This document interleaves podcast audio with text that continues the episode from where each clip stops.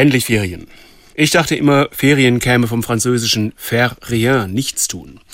Die Erklärung gefällt mir auch gut, nur leider stimmt sie nicht. Ferien kommt vom lateinischen feriae, Festtage. Auch nicht schlecht. Stimmt beides nicht, sagen viele Eltern. Schulferien sind einfach nur Stress. Sechs Wochen Schulferien im Sommer, mehr als weitere sechs Ferienwochen übers Jahr.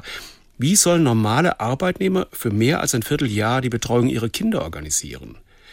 Wenn ein Elternteil nicht erwerbstätig ist, dann mag das ja noch gehen, aber für Alleinerziehende oder wenn beide arbeiten oder wenn keine Großeltern greifbar sind, irgendwie scheint es ja zu funktionieren, ist aber eine organisatorische Herkulesaufgabe.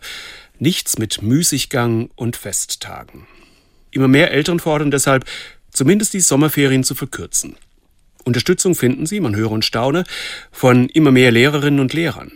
Die beklagen nämlich, dass die Schüler nach den langen Ferien vieles vergessen haben und lange brauchen, bis sie wieder im Lernmodus sind. Es geht auch anders. In den Niederlanden und in Österreich wird bei verkürzten Sommerferien mit flexiblen Ferienkonten experimentiert. Zumindest teilweise können Eltern und Schüler ihre Ferien selbst festlegen. Da muss natürlich auch der Unterricht flexibler werden, aber gehen tut das. Okay, soweit sind wir noch lange nicht. Bis dahin ein Tipp. Nicht nur die Kommunen, auch die Kirchen bieten günstige Ferienprogramme und Freizeiten für Kinder an. Für die Kinder sind solche Ferien gewiss kein Müßiggang, aber garantiert Festtage.